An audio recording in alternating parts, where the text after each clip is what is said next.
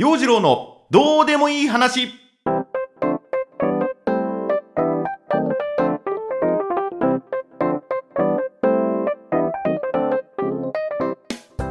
今週も始まりました。陽次郎のどうでもいい話。こんにちは。陽次郎です。必要なものは必要なものとしてお金を払って買う必要はある。最近はコロナの影響もあってね、まあ、接待交際費が少なくなっているのはよしとしましょう。ただね自分の仕事の売り上げもだだ下がりなのも問題。うーんまあその辺は自分で何とかせーっていう感じなんだけどもね。最近のサブスクリプション言いにくいな。サブスクリプションの恩恵はいろいろと感じています。まあ映画見放題とかねドラマアニメ見放題とかね本読み放題とか音楽聴き放題とか。まあでもこのサブスクリプションっていうのは月額制なので映画見なくても本読まなくても音楽聴かなくても、まあ、毎月いくらかのお支払いがある。実際カードの引き落としになっているんで手元の現金が減っているっていうのがこう目に見えてわかるわけじゃないんで今月いくら使ったかというのも明細を見ないとわからない。でその明細もメールで送られてくるじゃないですか、まあ、そのメールも見たり見なかったりまあねあの水道ガス電気の光熱費以外にも月々お金が確実に自動的に減っているんだけれどもあのまあ前置きはこの辺にしといてこうやってポッドキャストを喋っているのもね音声の編集ソフトを使っています。である日その音声ソフトがね最新版がありますんでアップデートできますよ。アップデートするっていうこう表示が、まあ、パソコンの画面に出てきた、まあ、全くねこの編集ソフト使いこなせていないんだけども自分なりに、うん、使い勝手がいいかなと思って使っていたんでおーじゃあねいいよアップデートしようかと思ってポチってみた。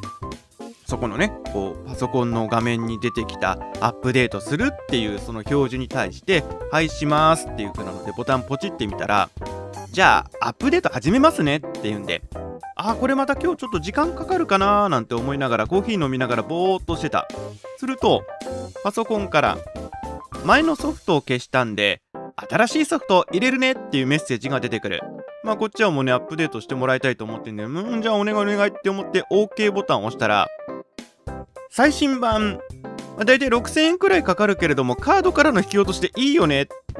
いやあのカードから引き落とすねっていうメッセージが突然表示されてきたんね。いや待て待て待てと。金取るの ?6000 もするの？聞いてないよ。まあパソコンにそう言ってみてもあの洋次郎のカードこれだよね？これでいいんだよね？っていうメッセージが出てくるばかりで全然もうパソコンと私と会話が通じない。慌ててそのソフトを閉じてもう一回起動してみるとそのソフトはもうプログラムにないよと。最新バージョンをダウンロードしてね。はい6000円っていうメッセージが出てくる。いやもうなんかね23回こうソフトを閉じては起動。もうなんならそのパソコンの電源を切って再起動。それでも出てくるメッセージが「はい6000円ちょうだい」みたいなね。ねいやちょっと待てよとほんとね。おいちょっと待てよみたいなね。前回のポッドキャストの話じゃないけれどもシャンパン頼む時にねまたシャンパンの話かい。あの松竹梅3本のボトル並べても一応僕は聞きますよ。あのでどれかを選ぶのは僕のその目利きの洋次郎がこうやるんだろうけれども一番高いのはいくらですか？ね。一応聞きます。なんで値段を後出しするのずるいなぁと思いながらまあ編集ソフトは仕事でも使うんでねダウンロードしなきゃなんない。泣く泣くダウンロードしました。なので今月のカードのあれでね利用明細6000円ごそっと引かれてるんだろうなと思ってね。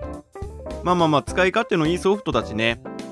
ここ20年近く使っている編集ソフトもあってまあそれもねあの使い勝手がいいんで十分なんだけれども背に腹は変えられない。でもねこのソフト使っている機能も結局のところ3つか4つくらいしかないんで正直その最新版を手に入れても全ての機能を使いこなせていない。どんな機能があるのかもよく分かっていない。つまり、まあ、6000円の元を取るような使い方っていうのをしていないんだよね。なので今週の陽次郎のどうでもいい話この音声編集ソフトの機能をいろいろいじって使ってみたいと思います。陽次郎のどうでもいい話。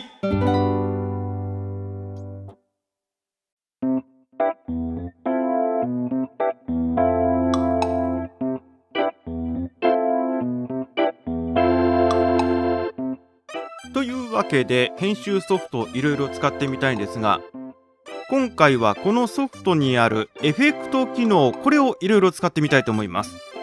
まあカラオケなんかでねエコーを効かせるっていうのもエフェクトの一つ。あとエレキギターを弾く時なんかねわざとこう音を歪ませたり歪ませたりするっていうのもエフェクト。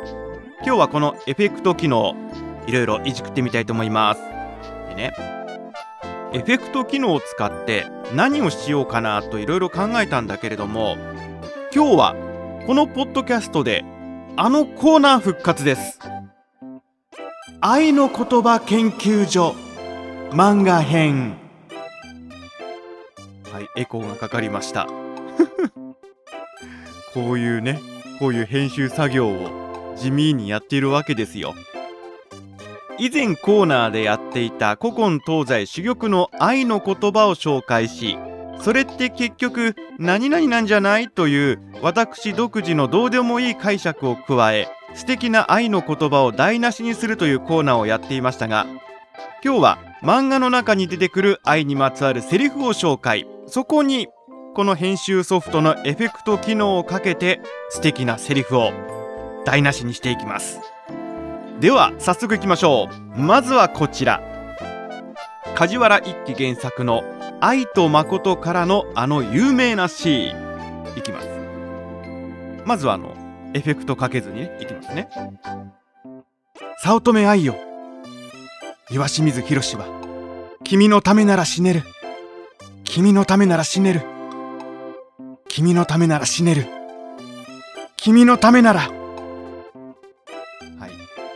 これはあの女性が言われたら胸キュンでしょうねまあ、でも今の時代ちょっと重たいかな。ねまあでも言われてね、嬉しい女性は多いんではないでしょうかね。君のためなら死ねる。なかなか言えない。では、これにエフェクトをかけてみましょう。かけてみるのはね、えっとね、悪魔ボイスっていうのにまあ声をチェンジしようってそういうエフェクトね、いきます。早乙女愛よ、岩清水宏は君のためなら死ねる。君のためなら死ねる。君のためなら死ねる。君のためなら。怖え。悪魔ボイス。怖え。夢に出てきてうなされるわこれ。岩清水くんにうなされるわ。なんかちょっとストーカーっぽい感じだね。いやいや、なるほど。こういう風に変換されるわけね。面白い面白い。じゃあ続いて、続いてはね、短めいきましょう。新世紀エヴァンゲリオンから綾波レイのこのセリフいきます。愛の言葉です。あなたは死なないわ。私が守るもの。はい、お願いします。守ってください。お願いします。これやっぱさ、あの、綾波レイ役のね林原めぐみさんの声で再生されるからグッとくるんですよね。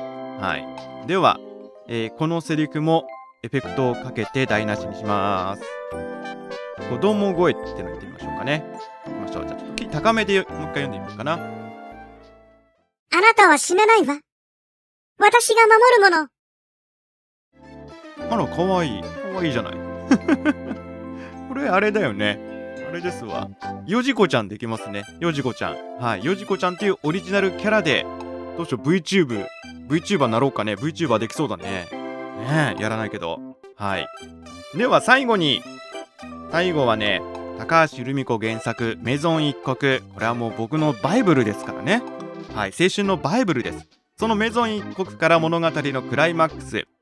五代くんが、京子さんにプロポーズした時のこのセリフ。いきます。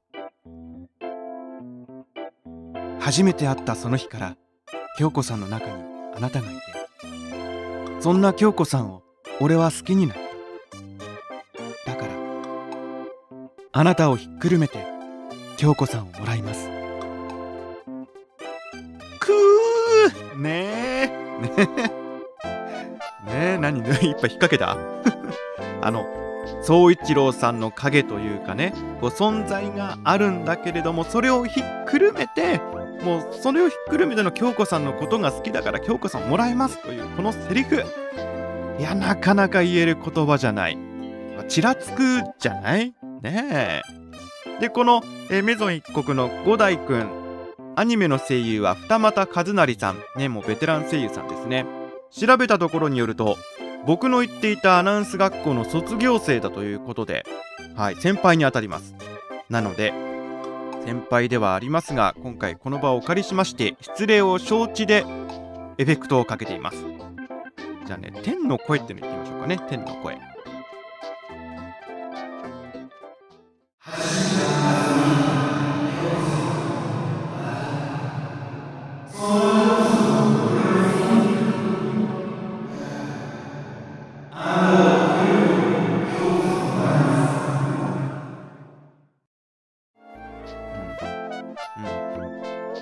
エコーかかりすぎて何言ってんのか分かんないね。なんか素敵なこと言ってるんだろうけれども全然響かない。全然届かないねこれね。ね。でも面白いのこの天の声エフェクト。使う用途どっかにあるのかな、ねえ、天の声 VTuber やらないけどね。ちょっと考えてみよう。そんなわけで今日は僕の使っているこの音声編集ソフトの機能を検証してみるということでいろんなエフェクトいじくってみました。以上今週のコーナー愛の言葉研究所でした。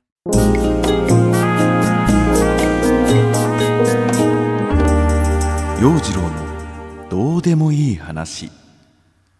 お届けしてまいりました。陽次郎のどうでもいい話。ねもっといろいろ使える機能があるんだろうけれども使ってみても分かんないことばっかりだな。まあこうしてね自分の声を録音しながら使いこなせていけるようにしていきたいと思います。この間ねとある収録に行った時に本当にこう部屋の一室まあ一応スタジオなんだけれどもそんなところで録音していたんだけどもね。この部屋防音がしっかりしてなくって周りが静かな時に録音しますねなんて言われてその収録に臨んだんだけども。その日ね結構暑い日でセミが鳴いてた。であーこんなにセミ鳴いてたら収録できないなーなんて思っていたんだけどもマイク音拾っちゃうんじゃないかなと思ってたんだけどもね。これくらいのセミの声はカットできるんですよ。セミの鳴き声の周波数だけカットできるんでなんて言ってて。へえそんなことができるんだってちょっと驚いたこともありました。僕が使っているソフトがねそこまで優秀なソフトなのかどうかってちょっとね疑問なところもあるんでセミの声をカットするってのができるかどうかわかんないんだけどもなんかねやり方あるんだろうね。その周波数帯のところだけ無音にするみたいなのね。あの詳しい人いたら教えてください。さて今週はお寺朗読会控えてますね。発表します。発表会があります。まあ、コロナの拡大が心配でね今んとこちょっとね正直どうしようかなって迷っているところもあるんだけれども。少人数での開催でまあほんと密を避けてね消毒もして換気してと対策を練って進めていきたいと思います。まああのこの間茶の間の朗読会もね無事にやりきったんではい。エフェクトなしの地声陽次郎の地声で朗読発表会に臨みたいと思います。そうそうそのお寺朗読会でね今回衣装にと思って白っぽい灰色っぽいサムエを購入しました、まあまだ袖通していないんであのネット注文してねまたあの ごそっとごそっとまあ、ねまあ、そこそこの金額したんですけどもねカードから引き落としされて知らぬ間にこれ何のお金だなんてねことになるんだろうけれどもまああのその舞台衣装に身を包んで雰囲気バッチリでやってみます、えーうまくいくといいね。あと、新潟ショートストーリープロジェクトのオンラインセミナー、8月30日月曜日夜7時から行います。こちらも受講者募集中。新潟ショートストーリープロジェクトに投稿していただいた作品を、まあ朗読をしました。朗読を聞きながらその作品にまつわるお話、登場するその新潟のエッセンスについてちょっとこうね、深掘りしてご紹介したり、あとまあ、みんなで声に出して一部分をね読んでみようというそういう構成のセミナーになっていますこのセミナーの案内もノートのマガジン陽次郎のどうでもいい話マガジンに、まあ、リンク貼っつけておきますのでねこちらぜひご覧になってください。今週はまあね朗読の練習しっかりしましょうかね。あと秋植え冬野菜の準備といったところでしょうかね活動としてはね。うん。腰を痛めないように注意して日々を過ごしていきたいと思います。そろそろまたねダイエットもね再開させたいな。だいぶね涼しくなってきたんだけども雨とねょっと湿度がねきついかなっていう感じなんでまあまあそんなこと言ってらんない。うん。ちょっとまた秋食欲の秋が訪れそうなので体も絞っていきたいと思います。陽次郎のどうでもいい話今週はここまで。それではまた来週お耳にかかりましょう。バイバイ。